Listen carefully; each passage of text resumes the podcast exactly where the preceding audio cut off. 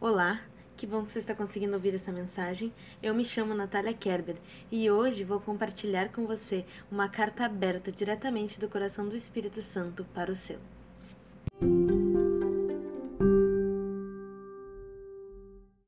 Se você está com essa Bíblia aí, abra por favor no livro de Neemias, capítulo 2, versículo 11, para darmos continuidade à nossa série sobre Neemias. Você perdeu as primeiras mensagens, aconselho a ouvi-las antes de continuar este áudio, amém? Vamos iniciar então no, no versículo 11, que diz assim: Cheguei a Jerusalém, onde estive três dias. 12. Então à noite me levantei e uns poucos homens comigo, não declarei a ninguém o que o meu Deus me pusera no coração para eu fazer em Jerusalém. Não havia comigo animal algum, senão o que eu montava. 13. De noite saí pela porta do vale, para o lado da fonte do dragão e para a porta do monturo, e contemplei os muros de Jerusalém, que estavam assolados, cujas portas tinham sido consumidas pelo fogo. 14. Passei a porta da fonte e ao açude do rei, mas não havia lugar por onde passasse o animal que eu montava. 15. Subi à noite pelo ribeiro e contemplei ainda os muros. Voltei, entrei pela porta do vale e tornei para casa. 16. Não sabiam os magistrados onde eu fora, nem o que fazia, pois até aqui não havia eu declarado coisa alguma, nem aos judeus, nem aos sacerdotes, nem aos nobres, nem aos magistrados, nem aos mais que faziam a obra. 17. Então lhes disse: Estais vendo a miséria em que estamos? Jerusalém assolada e as suas portas queimadas. Vinde, pois, reedifiquemos os muros de Jerusalém e deixemos de ser o pobre. 18. E lhes declarei como a boa mão do meu Deus estivera comigo, e também as palavras que o rei me falara. Então disseram: Disponhamo-nos e edifiquemos, e fortaleceram as mãos para a boa obra. 19. Porém, Sambalate, o Oronita, e Tobias, o servo Amonita, e Gesem, o Arábio, quando souberam, zombaram de nós e nos desprezaram e disseram: Que é isso que fazeis? Quereis rebelar-vos contra o rei? 20. Então lhes respondi: O Deus dos céus é quem nos dará bom ânimo. Nós, seus servos, nos disporemos e reedificaremos. Vós, todavia, todavia, não tendes partes, nem direito, nem memorial em Jerusalém. Então, o que aconteceu? O Neemias, ele chegou como a gente já falou nos, nos áudios anteriores, ele era copeiro do rei, Susana, Pérsia, e ele pediu autorização para o rei para ir reconstruir os muros de Jerusalém. Chegando em Jerusalém, ele foi, aqui nesse trecho que a gente leu, analisar primeiro. O que, que ele fez? Ele olhou primeiro todo o muro, sem falar. Ele chegou em Jerusalém sem contar por que, que ele tinha ido até Jerusalém e analisou todo o muro, viu o que, que ele precisava fazer, fez o plano de ataque dele, esperou o senhor dar a direção. O que, que ele tá, que, que estava fazendo aqui? Ele foi olhar antes, fazer o plano antes de apresentar. O problema é que às vezes a gente quer botar os pés pelas mãos. A gente já quer ir começar a falar do nosso projeto, falar do plano que Deus colocou no nosso coração, já quer começar a contar para as pessoas, a, a contar as vantagens que nós teremos, sendo que Deus nem concretizou isso ainda. Está só no papel, está só no projeto, está iniciando. Primeiro, nós precisamos fazer como Neemias. Vai em silêncio, termina o plano, ouve toda a direção, tem a direção completa do Senhor. E aí então vai falar com as pessoas. Por quê? Porque quando a gente está com um plano pela metade, qualquer final serve. O final que a gente vai falar para alguém, não é, às vezes nem é por uma má intenção, mas dá uma ideia errada e nós colocamos todo o nosso plano até aquele momento perdido. Colocamos tudo fora. Então, primeiro a gente tem que buscar em Deus completar o nosso plano.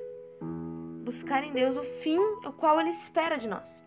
Depois do plano de ataque pronto, nós vamos até as pessoas, porque aí vai acontecer como Neemias. Aqui ele chegou no povo, explicou como ele queria fazer, explicou como a mão do Senhor estava sobre ele. O que, que o povo disse? Nós estamos dispostos e vamos te ajudar, vamos reconstruir. E fortaleceram as mãos para a boa obra. Muitos ali ficaram alegres e disseram: Não, esse plano é perfeito, nós iremos lhe ajudar. É isso que Deus faz. Quando nós esperamos o tempo certo para contarmos as nossas ideias, para colocarmos nossos planos em ação, Deus vai levantar pessoas estratégicas para nos ajudar. Neemias não conseguiria reconstruir todo o muro sozinho. Ele precisava de ajuda.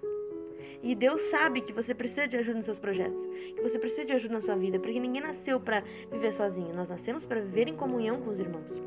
E Ele vai colocar no momento certo pessoas estratégicas, certas, que vão lhe ajudar, lhe apoiar e fazer com que o seu projeto decole.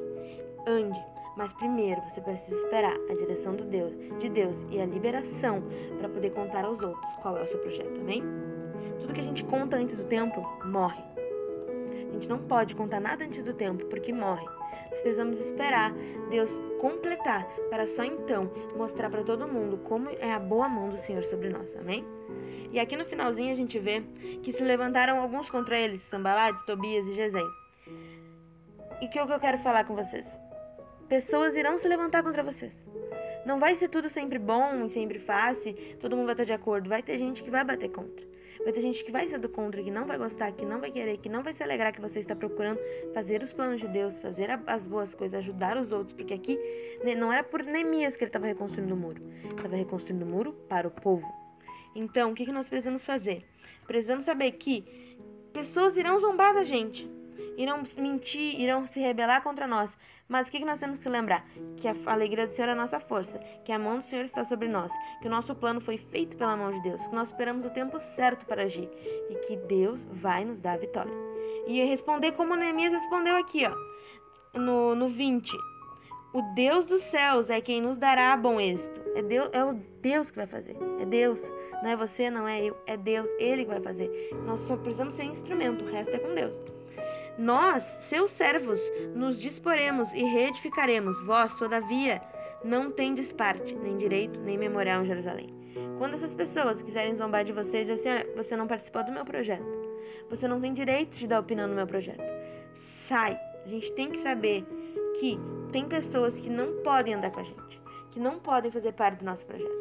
E essas pessoas, se você deixar, são âncoras que vão lhe prender num único lugar e não, e não vão deixar você fluir no Espírito, não vão deixar você fluir, não vão deixar você entrar no rio do Espírito e crescer em Deus. Então, essas pessoas têm que dizer assim, ó, vocês não têm parte no meu projeto, vocês não têm parte no plano de Deus para mim, e eu quero que vocês saiam da minha vida. A gente tem que aprender a renunciar, a entregar, e tudo, tudo que for para ser nosso vai voltar. Tudo que for para acontecer, vai acontecer. Porque quem dá bom êxito, quem dá a vitória é Deus, não a gente. Não é pela nossa força, é pela graça. Amém? Vamos fazer uma oração? Senhor Deus e amado Pai, ensina-nos a esperar com paciência no Senhor. Ensina-nos, Pai, a te buscar com toda alegria, Pai. Ensina-nos a planejar em Ti, a esperar em Ti, a concretizar os planos em Ti e só então, Pai, contarmos às outras pessoas. Ensina-nos a segurar a nossa boca, Senhor, porque a Tua palavra diz: aquele que não pega pela boca é perfeito. Ensina-nos, Senhor, a segurar a nossa língua e a não darmos com a língua nos dentes quando o Senhor nos der algo para planejar, para criar. E só quando estivermos com o nosso plano completo, perfeito, totalmente estruturado em Ti, que venhamos a contar aos outros. E aí sim, Senhor, coloca pessoas de bom coração, coloca pessoas com propósito no nosso meio, no nosso caminho, para nos ajudar a concluir o Teu projeto e a cumprir o nosso propósito nessa terra, Pai. E nos ensina a abandonar as âncoras, a deixar quem nos atrapalha e andar crendo que a vitória é certa em Teu nome. Em nome de Jesus, eu te agradeço, Pai eu te agradeço e peço, abençoe e proteja a vida de cada um. Em nome de Jesus, amém.